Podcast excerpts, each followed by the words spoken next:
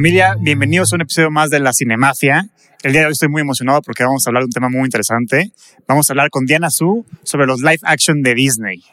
Diana, bienvenida. Bueno, pues, Bienvenida, querida Diana. Y bueno, antes que nada, queremos Sí. agradecer a nuestros productores, Starlet Project y Genuina Media, y también a Colabora, que tienen estos espacios maravillosos. Bueno, los diseñan, los desarrollan, los operan, para que podamos tener un programa tan increíble como la Cinemafia. Así que gracias, Colabora. y gracias por venir, Diana. Te lo agradecemos mucho. No, a ustedes, gracias a tu playera, que es la- él sí Está se puso la camiseta. Ya sé, él se puso Tal la cual. camiseta de Disney. Oye, antes de empezar, me gustaría contar una historia, aprovechando que está Diana aquí. Claro que sí. O sea, cuando yo empecé mi canal, este, había una, una amiga, o sea, que me, siempre me presumía tu canal como, ah, es que Diana la entrevistó no sé qué, no sé qué. Entonces yo cuando empecé dije, ¿sabes qué? Algún, vi tu contenido, me gustó mucho. Dije, ¿sabes qué? Algún día voy a colaborar con ella. Y dicho y hecho, hoy aquí estamos. Mira, aquí estamos. Mucho gusto. Y Diana, Formal, formal, formalmente, formal. el padrino de, este, de esta noche es nada más y nada menos que Diana Su, que es una experta en todo el contenido de Disney. Disney. Es, o sea, se sabe todo, así que nos va a venir a ilustrar sobre el pasado de so- todos los live actions que ha hecho Disney y el futuro, todas las películas que vienen. Lo que está por venir. Y bueno, a mí algo que me interesa mucho saber es, este, bueno, ¿tú cómo ves todo este fenómeno de la nostalgia? Que por eso se están haciendo todos estos remakes. O sea, porque la Sí. gente está enamorada, bueno, crecimos todos con las películas de Disney y ahora se están llevando, pues, o sea, de la animación a Live este, action. live action. Entonces, ¿cómo ves este fenómeno? Porque cada vez es más recurrente. Es un gran tema. Creo que justo en estos precisos momentos no se está estrenando ningún live action, pero aún así estamos hablando de eso porque, o sea, solamente se agrega una y otra película a la lista y va creciendo la cantidad de, de películas Claro. que se están ut- reutilizando para este reboot, remake, como le queramos llamar. Creo que de entrada dos cosas. Siempre pienso en esta frase que es de mis favoritas del cine, que dice Antonego, de Ratatouille, el crítico de, de comida, que dice que cómo este platillo que le prepara Remy lo transporta a su niñez. Claro. Y a mí me pasa o sea, de entrada yo llego de una manera muy positiva a ver los live actions de entrada porque digo, va a evocar ese recuerdo y ese, ese buen feeling que me dejaron las películas de cuando yo era niña. Entonces, ahora a ver qué le aportan. Pero de entrada, o sea, esa parte de nostalgia a mí me atrae porque o sea, me hace recordar con quién vi la película en su momento, me sé los diálogos de las animadas. Soy, las, nací en el 90, entonces todas las películas del renacimiento de Disney, desde La Sirenita hasta Tarzán, Claro. significan las primeras películas que vi en el cine, o sea, como esa, cómo se Sí. fue gestando mi, mi cinefilia, digamos. Claro. Entonces, eh, me gusta mucho y siento que quiero aclarar una cosa. Yo hablo de todo lo que tenga que ver con cine y series, pero claro que lo que más me gusta, o sea, lo que más disfruto es Disney, porque Claro. está esta parte, ese factor también como emocional involucrado. Yo trabajé en los parques de Disney, entonces como que tengo varias áreas que comentar de, de donde eh, le quiero mucho a la marca y también la puedo criticar, ¿eh? porque también, Sí, también claro, hay también polémicas vale, y vale. cosas, Claro. también, también. ¿Y qué hiciste en- cuando estabas trabajando en los parques? Para que sepa la gente. Eh, estuve dos veces en el parque de primero en Hollywood Studios en Orlando Sí. y ahí trabajé en merchandise, en la parte donde estaba el, bueno, está el simulador de Star Tours, entonces en la tienda de Tatooine Traders, antes de que estuviera el parque de Galaxy's Edge, bueno, el área. Eh, luego estuve a la entrada del parque, o sea, recibiendo a la gente. Eh, viendo que no saquen bebidas alcohólicas y todo ese tipo de cosas. Ese era mi, mi puesto. Policía. Ah, claro, Policía defiendo a la gente. Sí, sí, Sí. Ahorita nos, ya sacado del parque. Claro. Y cuando volví fui character attendant, que son estas personas que sa- salen con los personajes para Ah, organizarlas.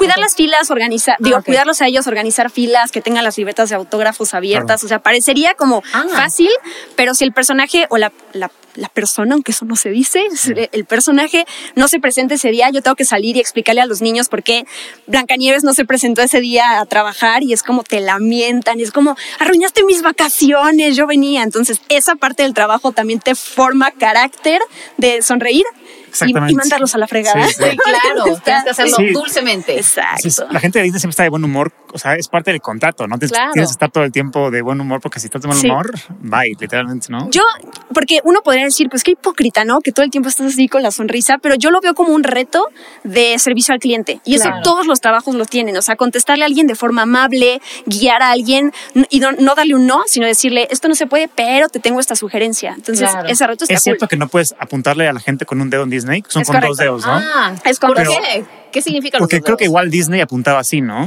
No, O como- o creo que tiene que ver con algo de que alguna cultura hacer así es algo Ah, Ah, que ya. está mal visto. Se adaptaron como a los códigos Ah, de. ya. Ajá, De un Ajá, rumor es algo cultural. escuchado, o sea, Ah, mira, eso, y uno es y que. Walt Disney siempre apuntaba así, como por homenaje a él, Ah, lo, lo- eso sí lo no- conservaron. Puede ser.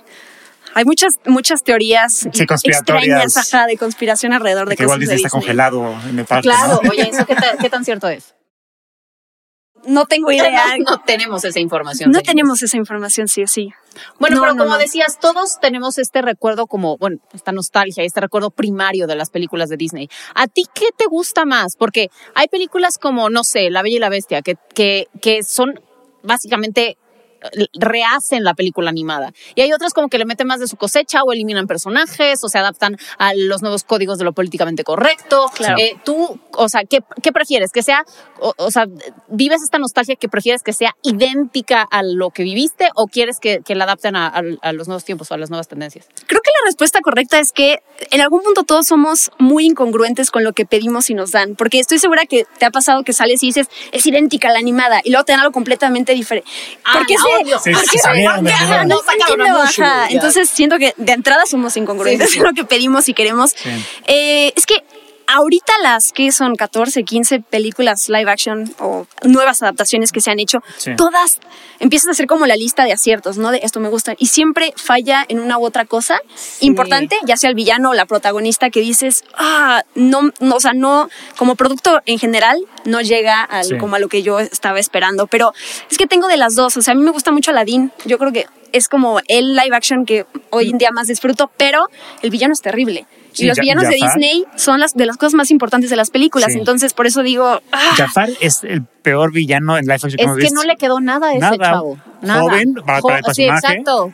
Este, no actúa nada el pobre güey. Sí, como que Sí. siempre tenía que haber esta repulsión de parte de la Sí. princesa Jasmine hacia él. Exacto. Y ahí como pues es un chavo guapo, dices como, ¿por qué? Sí.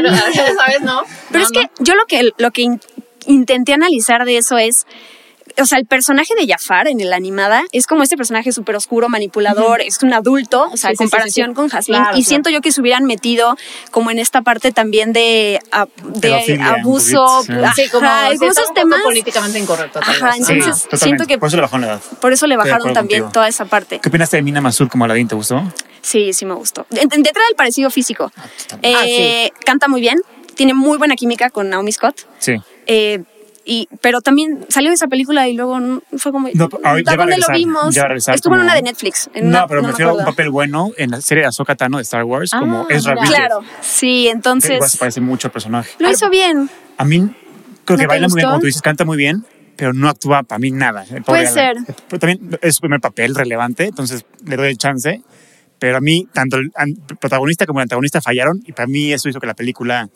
Que no termina No, de cuajar no, bien. Y bueno, y tenemos a nuestro maravilloso Will Smith. Pero él se roba la película junto con No, sí, él lo hace muy bien. Sí. Pero hoy Bueno, en día es como, como raro hablar de Will Smith, ¿no? Todavía me Sí. sigue causando Ya tiene como la conflicto. marca escarlata. Sí, da miedo. y- Me da mucha tristeza Como la eso. de Voldemort. Pero sí me Sí. gustó como el genio. O sea, siento que homenajea a Robin Sí, Williams, Robin se Williams, adueña del ajá. personaje a su manera, como con el, el- el rap, ¿no? Como ese tipo de cosas. Lo que no me gustó de él es el humito del genio de cuando sale la lámpara. Se ve mal. O sea, yo tengo muchos problemas con Disney con los efectos porque digo, tienen todo el dinero del mundo y hay cosas. eh, Oye. perdón, me voy a saltar a live action, Sí, sí, sí. pero Dan Stevens, La Bella y la Bestia, Ajá. que se tenía que subir a estas este, como muletas.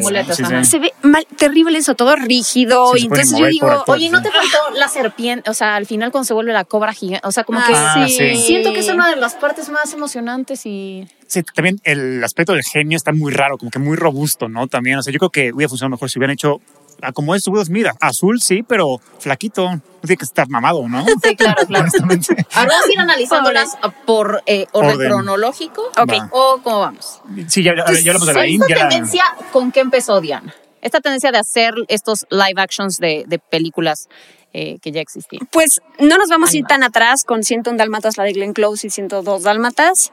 Luego vienen las de Alicia en el País de las Maravillas, y De esa es la de sí. Tim Burton. Entonces, ¿qué? Maléfica. Maléfica. Sí. Bueno, pero es, es 2014. distinto, porque es una origin story. Es un poco como Joker Sí. o ahora lo que quieren Sí. hacer con Wicked, que es como O esta Cruella, historia, claro. ajá, o como Cruella, que es esta historia que, que se desprende un personaje de la saga, bueno, bueno, no saga, Sí, pero sí. De, la, de la película origi- original y toman como, como el villano para hacer, para en- intentar entenderlo, pues. Exactamente. Pero eso nace, de hay unos libros ahorita muy famosos, ¿no? Se llama Villainous o algo así, que habla de los orígenes de los villanos. Y creo que eso fue lo que inspiró Ah, a Disney a ahora sí enfocarse en, en historias centradas en el punto de vista de los villanos, ¿no? Y ahí empezó, creo, Maléfica. Eh, o sea, no sabía que partía de algo de... Para mí nada más era como esta villana de la película de La Bella Durmiente, le vamos a dar su origin story, que además también es polémico porque pues la hicieron buena y entonces eso también a la gente le, le causó suena, mucho conflicto sí. porque es como Claro. no es una villana, pero pues nació en algún momento Claro. y, era, y, y se formó por Bueno, lo que le es que pasó, exactamente, pero- muchos de los villanos, o sea, no eran villanos desde el principio. Tienen una, tienen ese momento de, de, o sea, esa curva dramática, ese arco en el que, Claro. pues, tenían las mejores intenciones, algo los rompió en la vida y se convierten en estos personajes que, que pues ya tienen otras intenciones, pero no necesariamente Sí. fueron así. A mí por eso me gustan mucho las origin A, a stories. mí Maléfica se me hizo interesante porque si vas a hacer un remake pues, o una versión a live action, pues, dale algo a la audiencia que no ha visto antes. Ya- tenemos la original que está Claro. chingona. Pues dan- dan- dame algo fresco. Entonces a mí Maléfica en ese sentido es un punto a favor de que nos dio algo nuevo. Un, un punto de vista diferente sobre este cuento que hemos visto incontables vistas en- veces en el cine, ¿no? A mí no me gusta Maléfica. Y peor, peor la, la, la secuela, Dueña No, del Mal o no, algo así. Es Ah, que yo tengo un problema de entrada con Angelina Jolie. O sea, no con Angelina Jolie, Ah, con... Yo no puedo ver al personaje de Maléfica. Veo a Angelina Jolie todo el tiempo. Ah. Entonces- es eso pasa mucho con Angelina Jolie, como que le cuesta un poco como... Es que es muy imponente esa mujer. Es sí, así sí. como... Sí. ah, o sea, es una diosa. le Eso cuesta como, claro. como deshacerse en el personaje. Sí. Sí, entonces eso no me hizo meterme como en la atmósfera de Mm. estás en esta historia de Sí. fantasía, eso de por un lado. Otra, eh, el Fanning, que también me encanta, pésima química con el príncipe, Ah, o sea, Sí, sí, sí. Y cambiaron de príncipe en terrible. la segunda parte, sí, ¿no? sí, además cambiaron, sí, por conflictos de agenda, no sé sí. qué cosa. Y la otra es, al final, la batalla llena de efectos que también te saturan y que Claro. está como todo mugroso y ni puedes ver qué está pasando y quiénes se madrean ahí. También. O sea, como que fueron Sí. esos elementos que se fueron sumando y dije, no, no me gustó. Sí, Sí, no. yo coincido, no es una obra maestra para nada. Nah, Pero sí, no. lo que yo aplaudo de esa película es que nos dio justo es una propuesta fresca. sobre- Yo también siento que sentó este buen precedente. Sí, O sí. sea, se inspiraron como en, en este fenómeno que empezó, pues, no sé, en Wicked, o sea, en el teatro, y, y vamos a contar esta historia detrás del villano. Este, a mí sí me, a mí me gustó bastante, co- como que era un, un- era fresco el, el ángulo desde donde estaban tomando Sí, la eso sí. historia. Sí, Totalmente. Y luego llega, ¿qué llega? Cenicienta. Cenicienta. Ah, de- Cenicienta. de, nuestro estimado Kenneth Branagh. Eh, ay, sí, En sí, este, es este cierto. canal hemos mencionado a Kenneth Branagh como... Pero para bien o para mal. ¿Para las dos? Para, depende, Ok. depende del tema. Ahorita para bien, creo que lo hizo Ah, sí, bien. yo ¿no? también ¿Tú creo que opinas? Cenicienta es una, Sí. Es que de entrada, Lily, Lily James, ¿no? Siempre hay muchas fue Lily una James. gran elección de sí. princesa, siento. Fue una gran. Y Richard Madden también. Sí, sí, sí, sí. sí. Y siento Este que es un príncipe de la vida Es real. totalmente, Sí, es un príncipe. O James Bond, si lo quieres ver también, podría ser un Y perfecto la, James la Bond. madrastra era, era, Kate era, Blanchett. era Kate Blanchett, Kate Blanchett, claro. sí. Y bueno, ¿quién mejor que ella? Y creo que es esa primera película que te, te habla, o sea, te mete esos temas de lo políticamente correcto y de si vas a salir con una chica, no la puedes invitar a salir, casarte con ella y tener hijos el mismo día, sino que tienes que conocerla Claro. y entonces Sí. hay varios reencuentros y o sea, se da de una manera más natural y Ay. fue creo eso lo- lo- la primera vez que yo lo vi en una película de Disney fue cuando dije, ah, esto es más real, o sea, sí se puede adecuar más a lo que Sí. pues Sí. Es claro. una versión más real. realista sobre Han venido sí, haciendo sí, estas sí. como actualizaciones de Sí. los... Bueno, porque antes eran, pues, no sé, tenían todos estos códigos de antaño, porque pues tal vez también el mundo funcionaba de otra manera. Entonces ahorita se están como adaptando a las nuevas generaciones a lo que están pidiendo y, y, pues sí, tenemos Sí. estas, estos encuentros mucho más este, paulatinos, mucho más este, desarrollados entre los personajes, que también es bueno, Exacto. porque nosotros crecimos con toda una idea y hay una, toda una generación que creció con la idea de que así pasaba y, y se conocían, se besaban y Sí, eran felices para siempre, cierto. se acabó. O sea, y estas, estas versiones están siendo un poco más realistas en ese sentido. Sí, creo que lo, lo, o sea, me acuerdo de, de crítica de esa película que hubo fue el vestido de ella, porque se lo hicieron como súper entallado, o sea, como, como Barbie, ¿no? Y como que la gente dijo, oigan, está buenísimo que quieran contar una historia un poco más apegada a la realidad, pero entonces también denle un, que, que se vea como una mujer real, ¿no? O sea, más que tratar como de, de, no sé cómo decirlo, de que se vea como una Barbie. Y entonces se corrige esa parte en La Bella y la Bestia, porque Emma Watson dijo, yo elijo el vestido y la faja que me van a poner y que todo se vea de algo Claro. más, más, pues como somos, ¿no? O sea, nuestro claro. cuerpo. También Entonces, de esa peli ¿tú qué piensas? Este, ¿Te hizo falta Goose Goose y Jack, los ratoncitos? O... Uy, eso es lo de menos. Yo, eh, La Bella y la Bestia también me gusta como live action, pero lo que más me gusta de La Bella y la Bestia es Gastón. Luke Evans y. Sí, y- es- es- esa pareja son extraordinarios. Josh Gad, ¿no? Y Josh Sí, Gad. Hay una, una serie de Tiene ellos. una Pero ahorita, pero yo leí que se, que se, o se pospuso o se canceló. Sí. están filmando tal cual, ¿no? Pues no sé. Sí, según yo, porque Alan Melker, ¿o ¿cómo se llama? Alan Menken. Estaba componiendo el- algo, no, Sí, sí. exactamente. No, no sé el estatus porque ajá, ha variado, pero ellos me encantan. Así Sí. me, me hace súper buena química. Él le quedó perfecto el papel, todo seductor, Sí, lo que canta muy bien. Eh, Dan Stevens, que es lo que yo decía hace rato, es muy carismático, pero como está subido en estas cosas para tener la, la- lo del, digamos, Sí, la, la apariencia de la, bestia, la proporción, de, Sí. ajá. eh, y luego eso en CGI y el motion capture hace que se vea como muy rígido todo. Y la escena del baile, que es de las cosas más bonitas del clásico animado, es súper rígida. Y, y se nota que no se pueden entregar como Emma Watson y Dan Stevens porque Por hay esta parte de, técnicas. ajá, de Sí. no me puedo mover mucho, pasitos cortos, porque si no Sí, sí, sí. nos caemos de la... Bueno, eh, se cae él, ¿no? película, o sea- Sí, y Emma Watson, perdón por lo que voy a decir, se me hace un... Es, es preciosa, es así, hermosísima, es una gran activista, Sí. es una gran persona, pero como actriz es una tabla. Totalmente, como que tiene sus, sus deficiencias actorales. Y sabes Sí. que también te voy a decir que no me, no me gustó. Siento que esto pasa mucho de repente, y ya lo veníamos comentando en otros episodios de la Cinemafia. Por decir, como mencionabas, eh, Luke Evans y Josh Gad cantan. Sí. O sea, cantan precioso y, y de verdad que llenan esos personajes de esa manera. Emma Watson, todo es autotune. Totalmente. Pero se escucha, hecho, o sea, es, sí. es- es grosero el autotune que le metieron. Sí. Y ahí tal vez sí, sí, como que, no sé, yo tal vez eh, le daría más prioridad a tener una actriz que de verdad cante. O sea, porque además la vara estaba muy alta. A ver, La Bella y la Bestia fue la primera película animada que estuvo nominada a Mejor Película en los Oscars. Sí. O sea, fue la primera que rompió esa barrera de las películas animadas Sí. y de verdad compitió contra todas las, ahora sí que las de grandes, Sí, para, para, este, o sea, para estar ahí. Entonces, pues es una de las películas más entrañables de Disney eh, y sí, sí siento que en ese sentido un poco falló porque es muy obvio.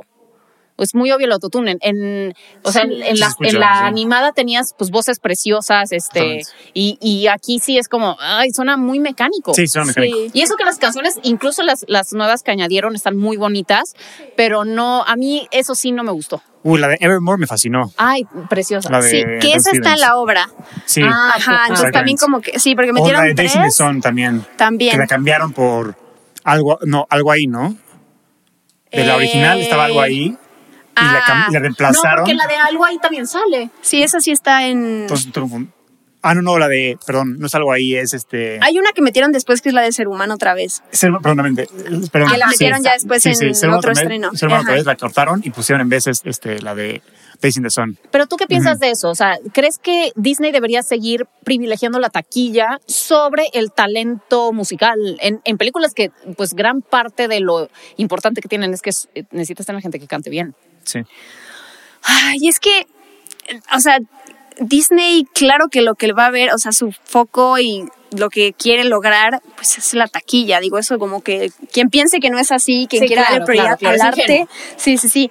Pero, y además uno ve, o sea, el box office de estas películas live action, El Rey León, esta nueva adaptación, eh, perdón que me cambié, no, como película animada, digamos, es, la, es más, la más taquillera de Disney, más que Sí. Frozen 2, más que Frozen. Ah, ¿te o sea, sí. Ah, no no se cuenta porque como no es de Walt Disney Animation Studios, Ah, ya, ya. pero, o sea, como animada de Disney, de lo que es Disney como compañía, es la más Mira. taquillera. Entonces, Sí. a uno podemos criticar lo que, que, que no canten, que no tengan alma los personajes, que no, no transmitan, pero la taquilla Sí, ¿no? es una Sí, cosa sí, sí, así. claro. Entonces, yo también diría, o sea, como, oye, hay muchas actrices que estoy segura que se pueden parecer a Bella, pero el imán, el, imán taquillero que tienen este tipo de nombres como Emma Watson, como que cuando lo analizas y lo pones en una balanza dices, por lo menos ya atraes a todo ese fandom Sí, de Emma sí, y si claro. algo sale mal en la película y pues así le fue, ¿no? Creo que los personajes que este diseño súper barroco que tiene Lumière y Ding Dong, Sí, sí, sí. que al principio sí fue como un shock de, son muy raros, Sí, ¿por qué se ven tan así? Ay, a mí sí me encantaron las secuencias, sí. se me hicieron súper mágicas. Sí, al final sí también por las voces, porque escuchas a Iwan McGregor A y escuchas a a. McKellen, a Emma Thompson. Sí. Pero al principio, sí- me acuerdo cuando, no, cuando salieron los, las, los pósters, antes de escucharlos y todo, fue Sí, rarísimo. Sí. Fue, Sí, como- fue muy fue muy extraño. extraño, sí. Oye, y, un fun fact rapidísimo de la Bella y la Bestia. Avancemos. O sea, Emma Stone o sea, Ah, La Bella y la Bestia claro. se filmó al mismo tiempo que La La Land, ¿no? Sí. Ryan Gosling iba a ser la bestia y rechazó por La La Land. Y Emma, Emma- Watson, sí, Emma Watson iba a iba a ser Mía Mía. en La La Land Claro, y rechazó por La Bella y la Bestia. Entonces, ¿Qué no- hubiera no pasado crees. en ese multiverso? En ese multiverso. A, a Pam me hubiera gustado a lo mejor La La Land. A mí también no, no Me porque. ¿A ti te gusta La La no me Sí, gusta La La siento que, Cancelada. siento que peor si hubiera sido Emma Watson. O sea, y fíjate Sí, que sí, Emma pues sí. Watson en esa película, al principio yo no dejaba de ver a Hermione Granger y decía, es que ¿por qué está haciendo su mismo personaje? Estaba viendo a Hermione Granger en este un pueblo En este, francés sí. de, de- de ahí campirano. Y poco a poco siento que se fue ganando el personaje. A mí sí me gustó al final. O sea, como que dije, eh, La sí, o sea, pasas. la O sea, paso a pesar de su autotune y todo el rollo. Yo dije, me gustó. Este, pero, pero pues no sé, ¿tú cómo la viste? Sí, Bueno, o sea, o sea- igual, o sea, cuando ya analizas todos los, los elementos de la película, dices, está bien, de nuevo. Y no quiero que se quede aquí como, Diana Howard odia a Emma Watson y el día que gane un Oscar se lo vamos a restregar en la cara. No, no, no. Es como un poquito lo que pasa con Kristen Stewart, ¿no? O sea, como que quienes Sí. en un momento no veían la versatilidad y luego la sacó, ya es como, ah, no Sí, lo, en su momento lo viste, puede suceder. O sea, de hecho, las ventajas de ser invisible lo hace bien eh, Emma. Watson. Muchas Además. cuando está bien Emmas. Lo hace bien. Puede Sí. ser. Pero si ella es una, es, ella siento que sí depende mucho del director. Porque solita como que, por decir, a mí me gusta mucho en la, en la de Harry Potter, de la primera de las este, Reliquias de la Muerte, Sí. es donde se me hace que mejor actúa, pero como que, no sé, depende del momento, depende del tipo de escenas, o sea, ella es una persona, o sea, es una actriz, Sí. y también tiene cosas horribles, o sea, la película de The Circle, no sé si la vieron Sí, con Tom Hanks, tuvieron que rehacer la mayoría de las escenas donde salía ella porque no, no funcionaba. Ya. También hay un punto a favor que, que le jugó en contra a Disney, que se me hizo a mí que se agarraron los huevos y presentaron al primer personaje abiertamente gay en La Bella y la Bestia. Y provocó- eso causó un chingo de controversia y de hecho la cancelaron en países como en Rusia. Así. O sea, Le Fou, el, el ayudante de Gastón, Claro. era abiertamente gay en la película. Y para mí se, hizo, un- se me hizo un paso interesante de Disney y, y, atra- y- y valiente, pero le salió el, el tiro por la culata porque la gente reaccionó de manera muy negativa.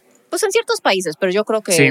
pues en Occidente. Sí, pero en muy- todos. Fue muy aplaudido, tal vez. Sí. Y, y esa tendencia la han ido replicando en las películas sí. posteriores. No, ya, o sea, la, más re- la más reciente de, de Disney, o sea, Doctor Strange en el multiverso de la locura, que justo tiene.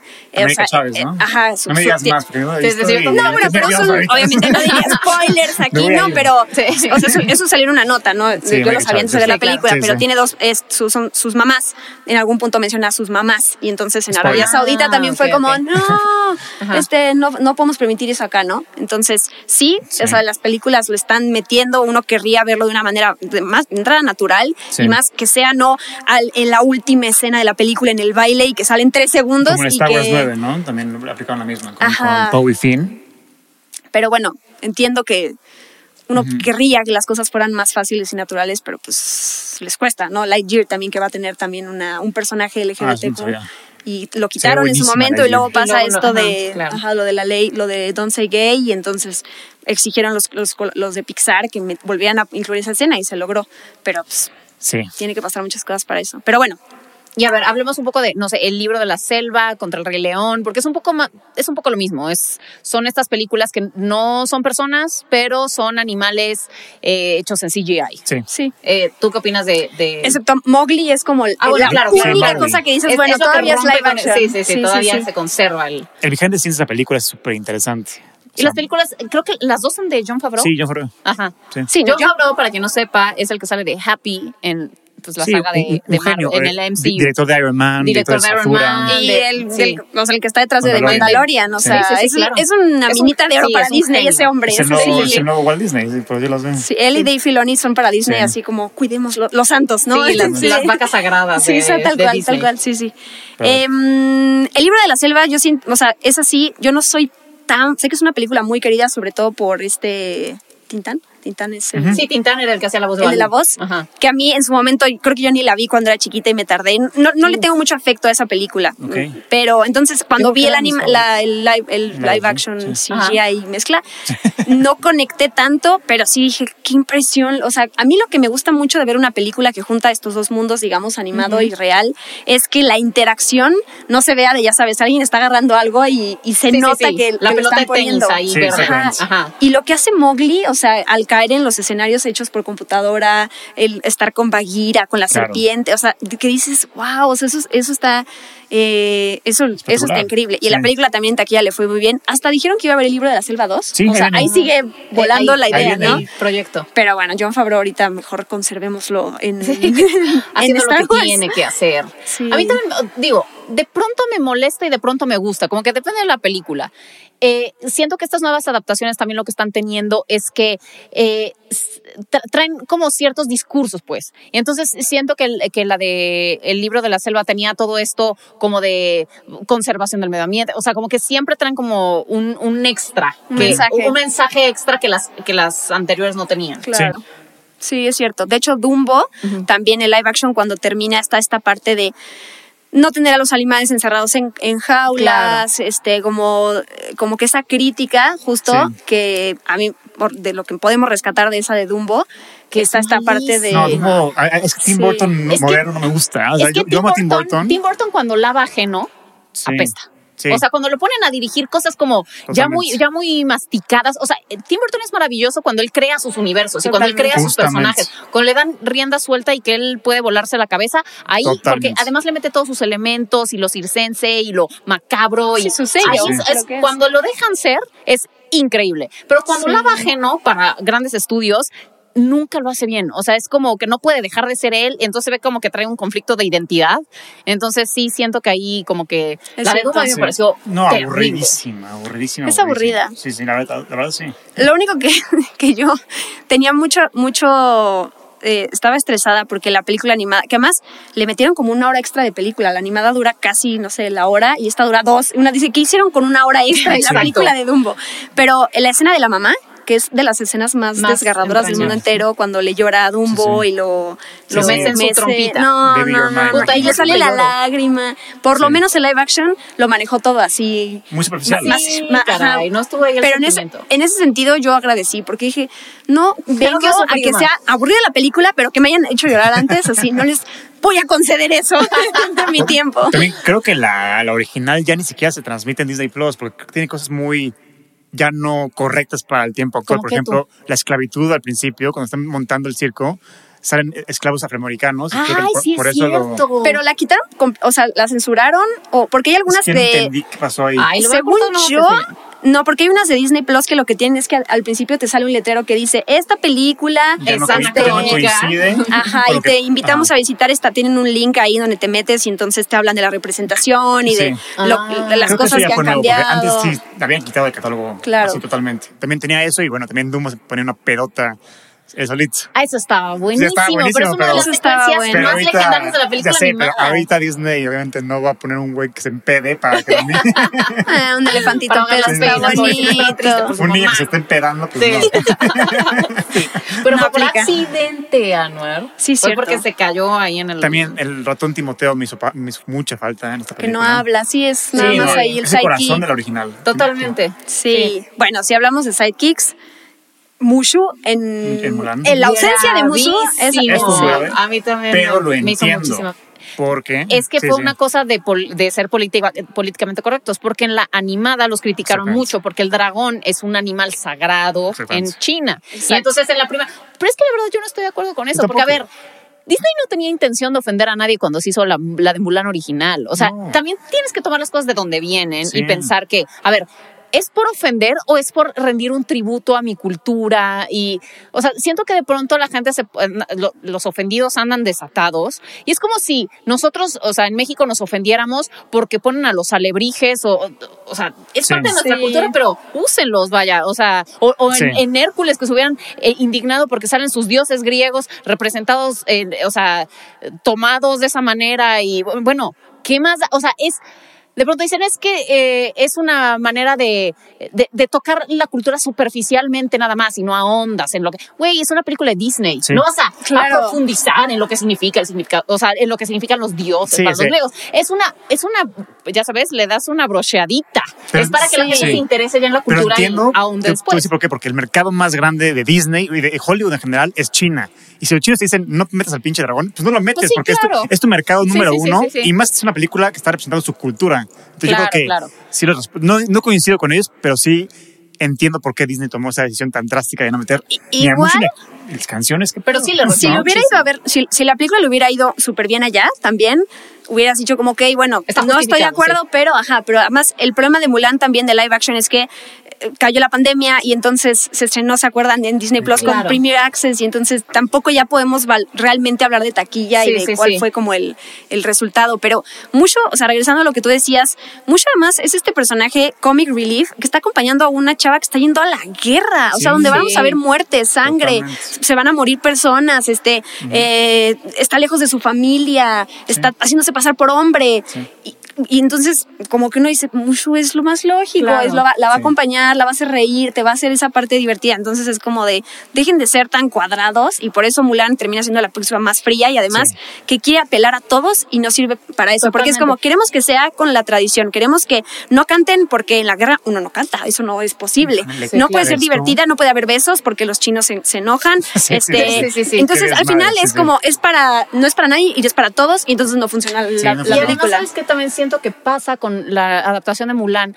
Yo siento que Mulan, la original animada, era suficientemente empoderadora. Era una chava que era una Juana de Arco, que se estaba yendo a la guerra, vestida de hombre. O sea, siento que en, en la, en la live action, y además quisieron meter toda la parte de la bruja para la hermandad de las mujeres. No era necesario. Sí, sí. Mulan por sí misma ya era una, era una historia súper empoderadora de las mujeres. Era una mujer que estaba a la par con los hombres partiéndose el hocico con ellos en la guerra. Y de pronto quieren meter estas cosas con calzador de ahora, no, las mujeres unidas. No era necesario. Sí, también, o sea, lo que hacía que Mulan resaltara en la original era su intelecto, su genialidad para resolver Sí, cosas. sí, y en sí. la, en la película nunca vemos su intelecto. Y más, le pusieron este poder especial poder, pendejo de claro. Rey Skywalker, por decirlo así.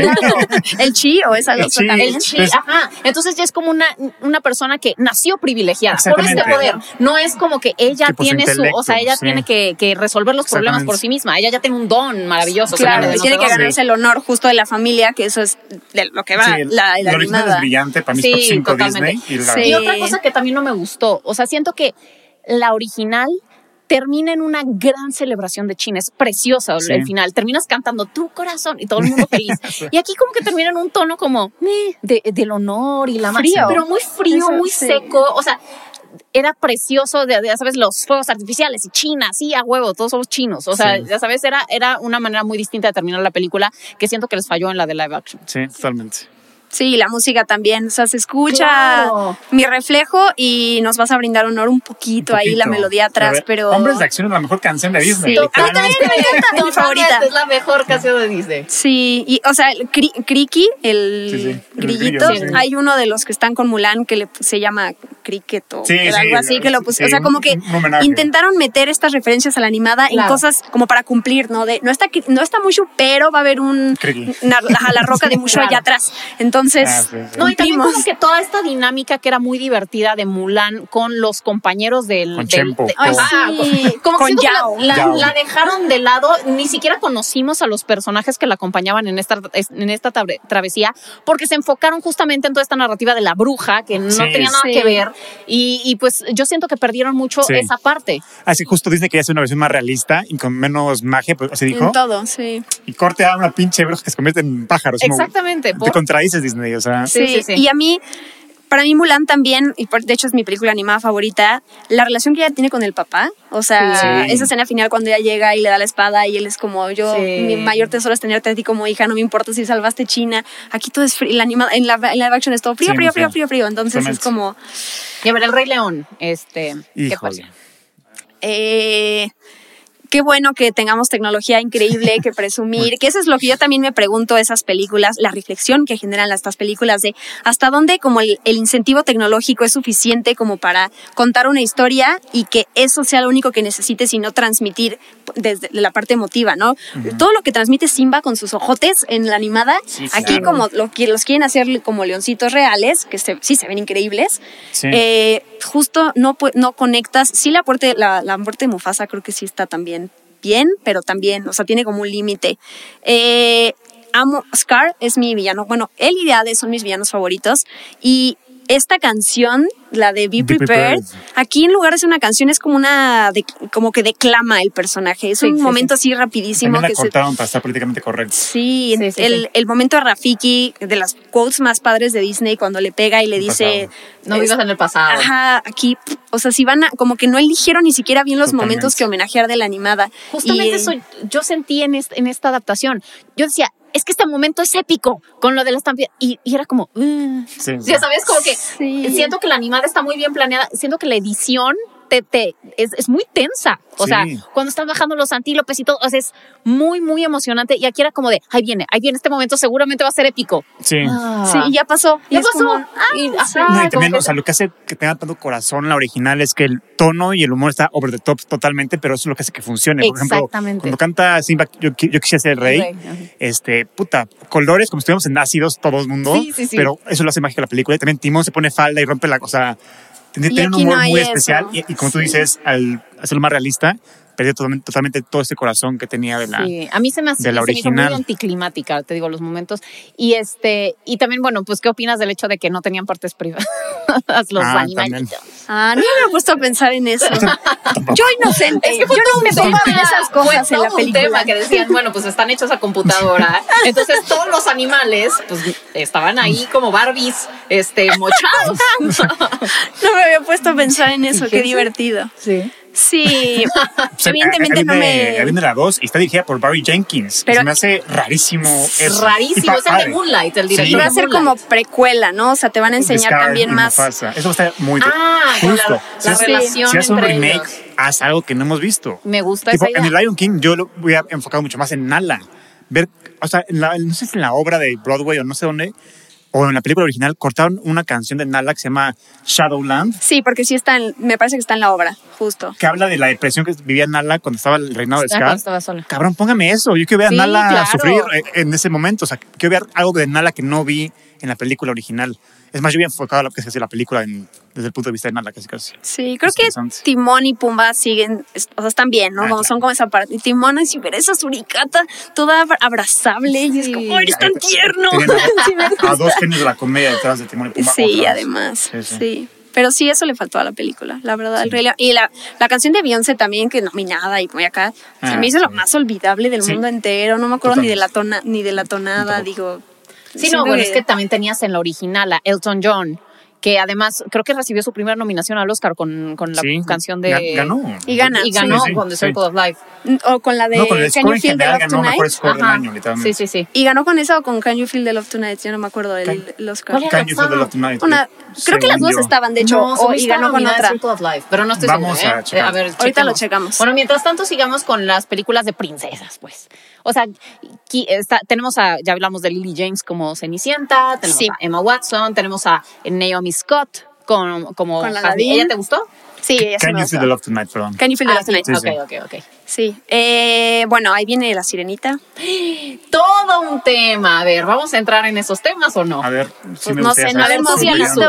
¿Qué opinas de, de, de esta decisión que se tomó con la sirenita? Yo no tengo ningún problema. A mí, eh, yo, o sea, me puse a escuchar cómo canta, así como hablabas del Es talento de buscar a alguien que tenga una voz impresionante, que además el personaje de Ariel lo requiere. Y yo escuché a esta chica y dije como, no, no tenía ni idea ¿no? de, de ella y de la, la- la hermana y sí dije como, qué, qué padre.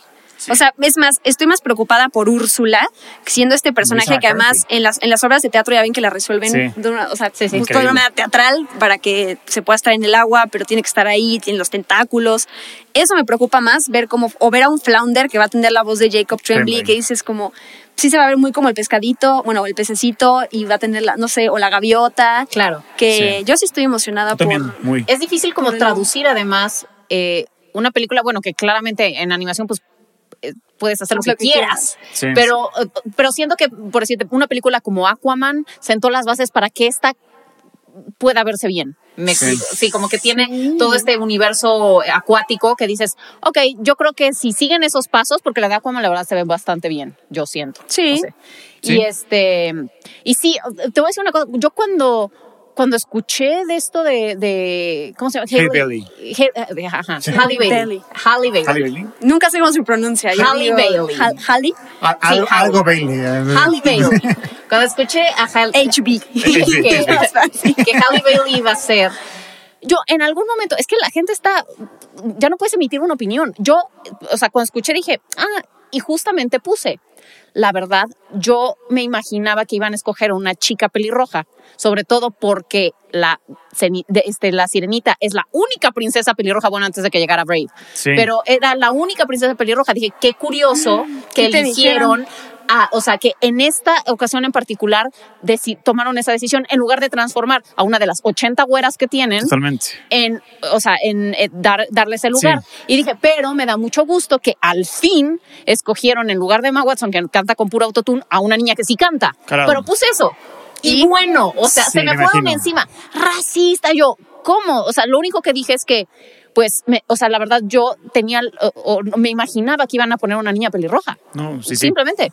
Y aparte, o sea, es, Sí. una sirena, es una pinche criatura mágica. Vale madre si es blanca, azul, morada, o sea, Sí, da eso igual. sí, eso sí, pero si te, si te pones a, si tomas en cuenta que la, el- o sea, el cuento es danés. Sí, pero Entonces, te pues, puedes tomar esa libertad porque es una Sí, criatura sí, sí, mágica. claro, porque es una criatura mágica, Si a, Mulan la ponen güera, ojo azul, ahí dices, no mames, Disney, ¿qué estás haciendo? Exacto. Que, Pero como es una criatura mágica, sí tienes esa, esa libertad que te puedes tomar, digo yo, y vale más, como tú dices, Diana, la actuación y la carisma de la actriz que su físico. Eso está por verse también, Sí, porque sí. ajá, Sí, ahorita no no podemos sabemos. hablar de carisma. Sí, sí. El- pero el problema es que es difícil, porque también juzgar, a- cuando veamos la película y en, a lo mejor es justo cumple con todos los requisitos del papel, es lo máximo, pero si también no es tan carismática como pensábamos, ya también automáticamente cualquier cosa que critiquemos, la gente lo vincula con Claro, eres claro, racista. claro. Exactamente. Entonces- Entonces, no puedes emitir una opinión eh, pues honesta, franca, porque la gente se lo toma como, ah, si no te gustó, entonces eres racista. O sea, no necesariamente. O sea, Sí, sí. creo Sí, que es aquí tenemos que ser objetivos y pues, si no te gustó, no te gustó. Y, Y no- aguantar los, los tomatazos aguantar los tomatazos, pero digo, ojalá le vaya muy bien. Me, Sí. Te digo, me da muchísimo gusto que sea una cantante la que Sí, está sí. haciendo el, el rol. Ahora vamos a ver si actúa. Exacto. Porque también es otra, es la Sí. otra parte. Pero, pero pues sí, es una de, la- de los live actions que más expectativa hay y que, Sí. bueno, todo el mundo estaba hablando de esto. Sí. También el príncipe Eric, ahorita no sé cómo se llama el actor que se lo quedó, pero Eh, originalmente era algo, algo iba a ser Harry Styles. Harry Styles, Iba a ser Harry y lo rechazó por igual sus conciertos. ¿no? Es Jonah Hauer, es el que sale en una película que con un perrito a Dog's Way Home o algo así. Ah, ya, ya, ya. Eh, sí, eh, no me acuerdo bien. El, Sale Archie, Jonah ¿no? Hauer King. Sí, pero no es Archie. Bueno, uno del cast. Sí, pero ajá. Se nos acabó Uno el de esos. tiempo. A ver, ¿qué- qué- ¿de qué vamos a hablar? Porque ya solo tenemos como 15 minutos. Pues de todos los que vienen, ¿sabes? Oh, por Dios. Wendy contra Peter Pan. Contra. Peter Pan, porque ya no. Contra Wendy mata a Peter Pan. Sí, sí, sí. Wendy contra Peter Peter, Pan. Peter y Wendy, perdón. que sale Wendy versus Peter Pan. Oye, eso estaría bueno. Estaría Estaría bueno. bueno, Así como de. Sí. que se casan y los pedos maritales, ¿no? Ve, ve tanto Avengers, debe estar. Sí, este, exacto. Pero bueno, de todas las que vienen, ¿cuál es la que más, más te emociona? Es que me emociona el proyecto, pero tampoco se ha dicho nada. Yo me gusta mucho Hércules y habían dicho que los Rousseau iban a estar detrás como productores, pero el casting también se quedó así como en queremos a Ariana Grande como Megara y queremos a, nos- a- o como las musas. Entonces qui- quiero ver qué pasa con eso. La que menos, así yo haciendo mi, una pregunta porque porque quiero, la que menos se me antojaría ver de live action es que también se dijo en su momento Lilo y Stitch, porque Stitch, Stitch es mi personaje favorito de Disney, lo amo así, no es mi película favorita, pero personaje, Sí. pero también imaginármelo como, como esta como criatura animado, 3D sí, rara, sí, sí. Sí, me pues, da un poco puede de cosa. cosa. Como un gremlin, como si extraño. Oye, a ver, y si tú ahorita llega Bob Chapek ahorita y te dice como Diana, tú vas a dirigir el live action que tú quieras de Disney, ¿cuál escogerías? Uchalas. No sé qué madera de direct, cómo sea mi madera Bueno, de haz directora, cuen- haz de pero cuenta que- pero pon tú que eres buenísima, haz de ok, cuenta en que ese es multiverso. que mm, yo creo que elegiría a Hércules. Me gustan mucho las canciones, o sea, esta parte de las musas, Grecia, como que todo eso, Pegaso. ¿Y quién O sea, sería me gusta Hércules? mucho el. ¿Tú a quién elegirías como Megara y como Hércules? Yo a Megara sí pondría a Ariana Grande, que ¿Sí? justo va a estar en Wicked, Ajá. en el, Ay, en el live action. ¿No sabes a de- quién pondría? ¿Quién? Yo pondría a Scott Eastwood como Hércules al hijo de Clint Eastwood. Sí puede jalar. Y a Elsa González, carajos. Mexicana, huevo. Ah, como Mega. Sí. Me Canta, canta bien Scott Y canta bien, además. Pero Scott con- Eastwood. Contigo nos conocimos. porque Exacto, yo te mandé eso, un ¿no? mensaje. Te dije, Porque no, mi- que sea Elsa sí, González y que sea Scott Eastwood. Hice mi, mi, No es tu fan, ajá, exacto, Y puse a Finn Dreamcast. Jones, el de Game of Thrones. Sale como ¿Quién es? Laura Tyrell, el. Ah, Laura. el güerito. Laura. Claro, pero cantan bien. Pues lo ponemos a cantar igual que a Emma Watson. Ah, Se resuelve. Siempre existe autotune. Se resuelve. Yo me echaría Treasure Planet. Ese es mi dream Ah, esa movie está buena. live action Disney. O, o Atlantis también. Esa es mi segunda opción. Como películas de culto son más esas. Sí, esas fueron muy pequeñas y de hecho les fue fatal a Disney en la taquilla con Sí. esas. Este, pero, pero yo creo que tiene su nicho, como que mucha gente le gusta. Tarzán también falta de Disney. No, está pero la- ya estuvo, que estuvo Margot Robbie. No, no, pues esa es de No, Warner esa es de. Warner. Es de David Es la de. Alexander Skarsgård. Ah, mira nada más. Sí. Y no me gustó nada a mí esa película. Sí. Christopher Waltz también sale, ¿no? Ah, Como- Christoph Waltz sale Margot como el Robbie, villano. sí, es Ajá. cierto. Pero Ay, faltan de esa. Del Renacimiento, porque La Sirenita, Bernardo y Bianca Cangurolandia, no vamos a hacer Bernardo Sí, no eh, La Bella y la Bestia ya, Aladdin ya, eh, El Rey León ya, Pocahontas. También. Sí, falta. Ay, Sí, esa El. Jorobado de Notre Dame, Ahí viene. falta El Renacimiento, Con que Josh también Gad, dijeron con Josh Gad, sí, sí. Hércules, Mulan y Tarzán. O sea, faltan. Esas son de esa época que es Claro. como son las más queridas por la gente. Y ya después viene Las Ay. locuras del emperador, Ah, gran película. ah, gran película. No creo que la hagan nunca esa No, con la llama. es como, como un Deadpool. como un outlier del universo Disney. Es como la única que es 100% comedia. O sea, todas Sí. las demás como que también tocan temáticas muy serias. Este es puro desmadre. Y se atreve a romper Se la sí, sí, y sí, es- es- es Y además gran, es un gran personaje, o sea, Cusco, que te sí. caga al principio Cusco, o sea, porque sí. es Sí, este personaje súper egocentrista, eh, soberbio, y al final sí, claro, lo transforman, pero es una gran película, y Pacha, y las niñitas que saltan. Isma- Isma y Kronk, ¿cómo Isma es lo Isma. máximo. Eso es lo mejor de la película, sí. Sí. Tu ta, tara, ta, tara, ta, ta, ta, ta. Lo Es tu máximo. cumpleaños, que seas muy Eh, feliz. Tiene muchos buenos chistes Tiene esa muy- película. muchos buenos chistes, Sí. no para. Como que es quien los, quienes la crearon se ve que se la pasaron de poca madre Sí. durante todo Sí. el desarrollo. ¿Y tú cuál quieres? Yo no haría, yo haría? Pocahontas y yo actuaría en Pocahontas. Elíjanme, Disney. Llámenme. Sí, yo creo que, que me gustaría mucho Pocahontas. Es una gran historia. Ah, un fun fact también. Christian Bale hizo la voz de Thomas, el, que, el marinero que se cae al principio del barco, ¿te acuerdas? Que es como el mejor amigo de, Ajá, de claro. John Smith. Es Christian Claro, Bale. el que, Ay, mira. el que termina Y disparándole es a... Kevin Costner, sí es cierto. Sí. Ok. Ah, pues mira, le va perfecto porque danza con lobos. Sí, es exacto. Pocahontas, es la Pocahontas original. Ah, Hemos visto Pocahontas miles de veces. Exacto, Avatar. también, que ya viene también en la, secuela. Cinco. 13 años después. 13 años después llega Casi. Avatar y ya no con la letra Papyrus eh, del logo, por cierto. Este, Querías decirlo. tenía que decirlo. No, ya viene corregida y aumentada, mejorada. Muy bien. Pero bueno, Diana, te agradecemos muchísimo haber venido. Estuvo increíble el episodio, la verdad. Y ojalá te tengamos mil veces más aquí en el canal. Tenemos mucho de qué hablar. Obvio. Yo feliz. Disney no se agota, Sí. es como una fuente de. Y si de no es Disney, no importa. Yo vengo, puedo De hablar de todo. Tripas, puedo hablar del hombre del norte, puedo hablar de terror. Va, va, va. Yo soy así, me- de E.T. Eso, nos encanta sea. la versatilidad. Buenísimo. Pues Muy muchas bien. gracias. Y pues A no olviden suscribirse, darle like y pues nos vemos en el siguiente episodio. Bye. Adiós.